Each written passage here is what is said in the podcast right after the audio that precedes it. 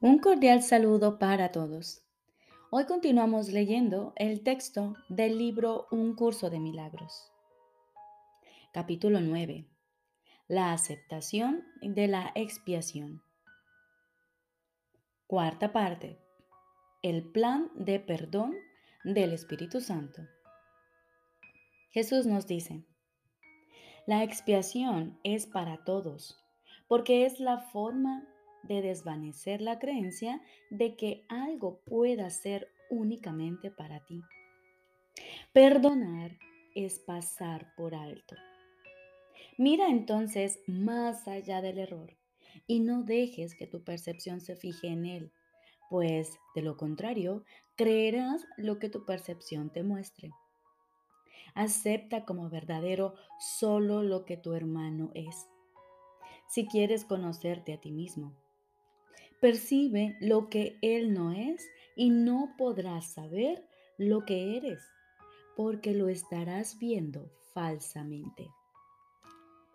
Recuerda siempre que tu identidad es una identidad compartida y que en eso reside su realidad. Tienes un papel que desempeñar en la expiación, pero el plan de la expiación en sí está más allá de ti no sabes cómo pasar por alto los errores, pues de lo contrario, no los cometerías. Creer que no los cometes o que los puedes corregir sin un guía cuyo propósito es corregirlos, no sería más que otro error. Y si no sigues a ese guía, tus errores no podrán ser corregidos. El plan no lo elaboraste tú debido a las limitadas ideas que tienes acerca de lo que eres. De esta sensación de limitación es de donde emanan todos los errores. La forma de deshacerlos, por lo tanto, no procede de ti, sino que es para ti. La expiación es una lección acerca de cómo compartir, que se te da porque te has olvidado de cómo hacerlo. El Espíritu Santo simplemente te recuerda el uso natural de tus capacidades. Al reinterpretar la capacidad de atacar como la capacidad de compartir, Él transforma lo que tú inventaste en lo que Dios creó. Si quieres alcanzar esto por medio de Él, no puedes contemplar tus capacidades a través de los ojos del ego o las juzgarás como Él las hace. El daño que puedan ocasionar reside en el juicio del ego. El beneficio que puedan aportar reside en el juicio del Espíritu Santo.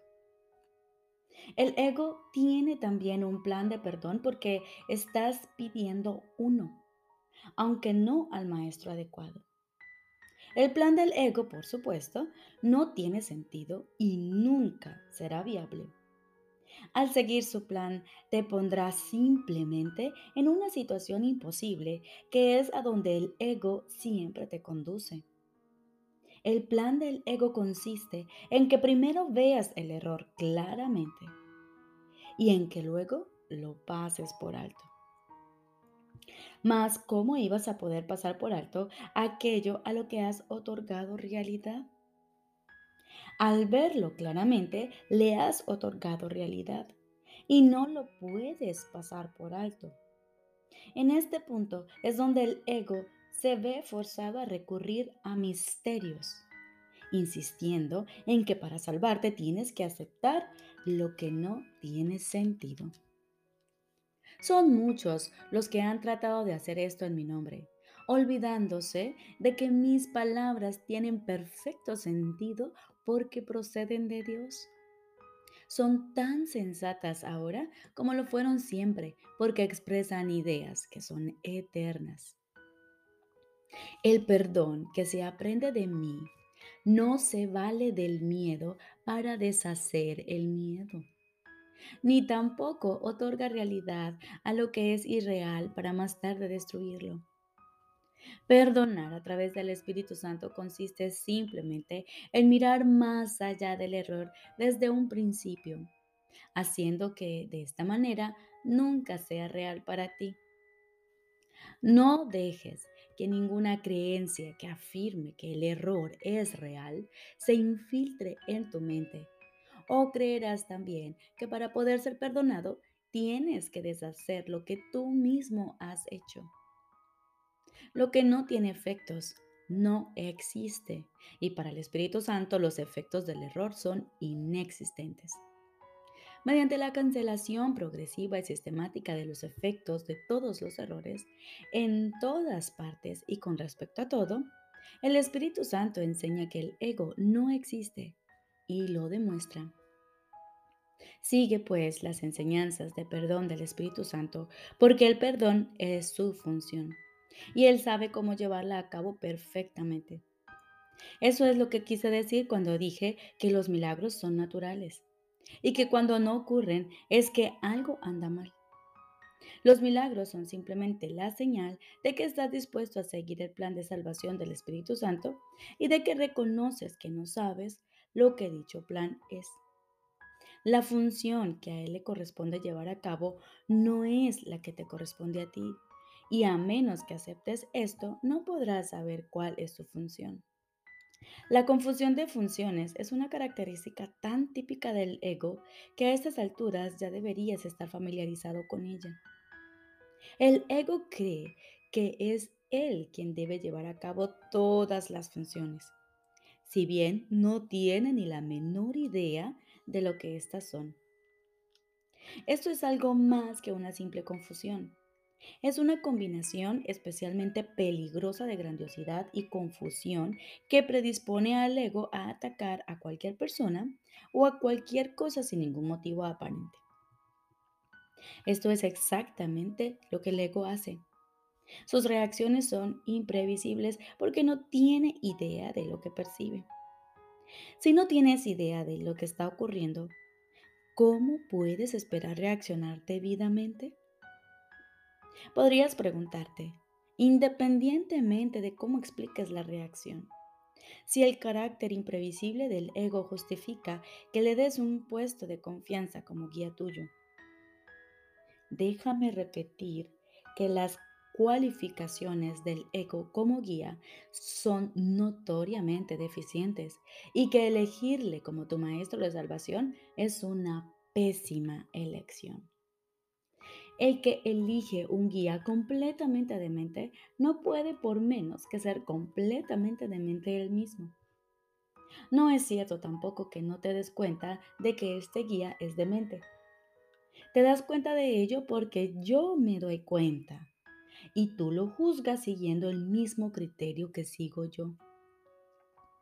El ego vive literalmente de tiempo prestado y sus días están contados no tengas miedo del juicio final, sino que por el contrario, dale la bienvenida sin más demora, pues el tiempo de que el ego dispone lo toma, entre comillas, prestado de tu eternidad. Este es el segundo advenimiento, el cual se concibió para ti de la misma manera en que el primero fue creado. El segundo advenimiento es simplemente el retorno de la cordura. ¿Cómo iba a ser esto temible? ¿Qué podría ser temible si no las fantasías? ¿Y quién recurre a fantasías a menos que haya perdido toda esperanza de poder encontrar satisfacción en la realidad? Es indudable, no obstante, que jamás encontrarás satisfacción en fantasías. De manera que tu única esperanza es cambiar de parecer con respecto a la realidad. Únicamente si tu decisión de que la realidad es temible es errónea, puede Dios estar en lo cierto. Y yo te aseguro que Dios está en lo cierto. Alégrate pues de haber estado equivocado, mas ello solo se debió a que no sabías quién eras. De haberlo sabido, no te habrías podido equivocar de la misma manera en que Dios no puede equivocarse. Lo imposible solo puede tener lugar en fantasías. Cuando buscas la realidad en fantasías, no la puedes encontrar. Los símbolos de las fantasías pertenecen al ámbito del ego y de estos puedes encontrar una infinidad. Mas no busques significado en ellos. Están tan desprovistos de significado como las fantasías en las que van entretejidos. Los cuentos de hadas pueden ser placenteros o atemorizantes, pero nadie cree que sean verdad. Tal vez los niños crean en ellos y así por algún tiempo son verdad para ellos. Mas cuando la realidad alborea, las fantasías desaparecen. En el ínterin, no obstante, la realidad no había desaparecido. El segundo advenimiento es la conciencia de la realidad, no su retorno. Criatura de Dios, mira la realidad está aquí. Te pertenece a ti, a mí y a Dios y nos satisface completamente a todos. Ser consciente de esto es lo único que sana, porque es la conciencia de la verdad.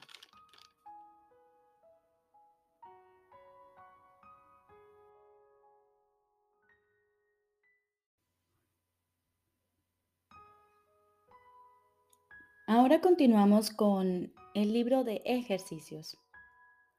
Lección número 69. Mis resentimientos ocultan la luz del mundo en mí. Mis resentimientos ocultan la luz del mundo en mí. Nadie puede ver lo que tus resentimientos ocultan, debido a que tus resentimientos ocultan la luz del mundo en ti todo el mundo se halla inmerso en la oscuridad y tú junto con ellos. Pero a medida que el velo de tus resentimientos se descorre, tú te liberas junto con ellos. Comparte tu salvación con aquel que se encontraba a tu lado cuando estabas en el infierno. Él es tu hermano en la luz del mundo que os salva a ambos. Intentemos hoy nuevamente llegar a la luz en ti. Antes de emprender esto en nuestra sesión de práctica más larga, dediquemos varios minutos a reflexionar sobre lo que estamos tratando de hacer. Estamos intentando literalmente ponernos en contacto con la salvación del mundo. Estamos tratando de ver más allá del velo de tinieblas que la mantiene oculta. Estamos tratando de recorrer, perdón, Estamos tratando de descorrer el velo y de ver las lágrimas del Hijo de Dios desaparecer a la luz del sol. Hoy daremos comienzo a nuestra sesión de práctica más larga, plenamente conscientes de que esto es así y armados de una firme determinación por llegar hasta aquello que nos es más querido que ninguna otra cosa. La salvación es nuestra única necesidad. No tenemos ningún otro propósito aquí ni ninguna otra función que desempeñar. Aprender lo que es la salvación es nuestra única meta. Pongamos fin a la ancestral búsqueda, descubriendo la luz en nosotros y poniéndola en alto para que todos aquellos que han estado buscando con nosotros la vean y se regocijen. Y ahora, muy serenamente y con los ojos cerrados, trata de deshacerte de todo el contenido que generalmente ocupa tu conciencia. Repito. Y ahora, muy serenamente y con los ojos cerrados, trata de deshacerte de todo el contenido que generalmente ocupa tu conciencia. Piensa en tu mente como si fuera un círculo inmenso, rodeado por una densa capa de nubes obscuras.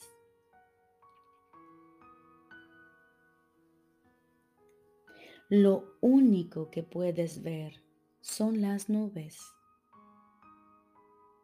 pues parece como si te hallaras fuera del círculo y a gran distancia de él.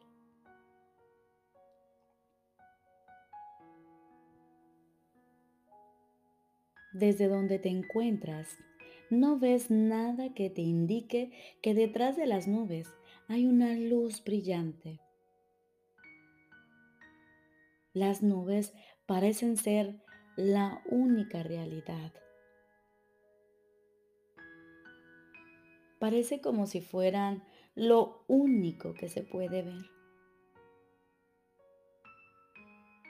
Por lo tanto, no tratas de atravesarlas e ir más allá de ellas, lo cual sería la única manera de, convencerte realmente de su insubstancialidad. Eso es lo que vamos a intentar hoy. Después de que hayas pensado en cuán importante es para ti y para el mundo lo que estás intentando hacer, trata de alcanzar un estado de perfecta quietud, recordando únicamente la intensidad con la que deseas alcanzar hoy mismo en este mismo instante la luz que resplandece en ti. Resuélvete a atravesar las nubes. Extiende tu mano y en tu mente tócalas. Apártalas con la mano y siente cómo rozan tus mejillas, tu frente y tus ojos a medida que las atraviesas. Sigue adelante. Las nubes no te pueden detener.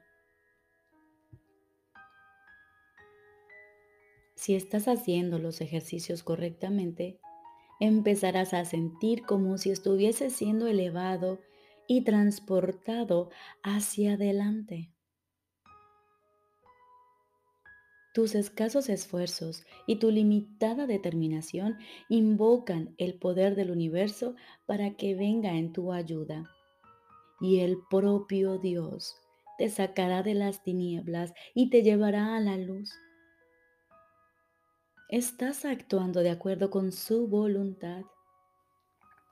No puedes fracasar porque tu voluntad es la suya. Ten confianza en tu Padre hoy y certeza de que Él te ha oído y te ha contestado. Es posible que aún no reconozcas su respuesta, pero puedes estar seguro de que se te ha dado y de que la recibirás. Trata de tener presente esta certeza según intentas atravesar las nubes en dirección a la luz.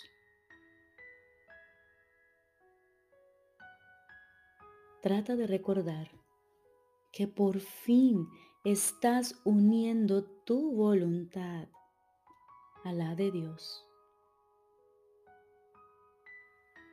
Trata de mantener claro en tu mente el pensamiento de que lo que emprendes con Dios no puede sino tener éxito. Deja entonces que el poder de Dios obre en ti y a través de ti para que se haga su voluntad y la tuya.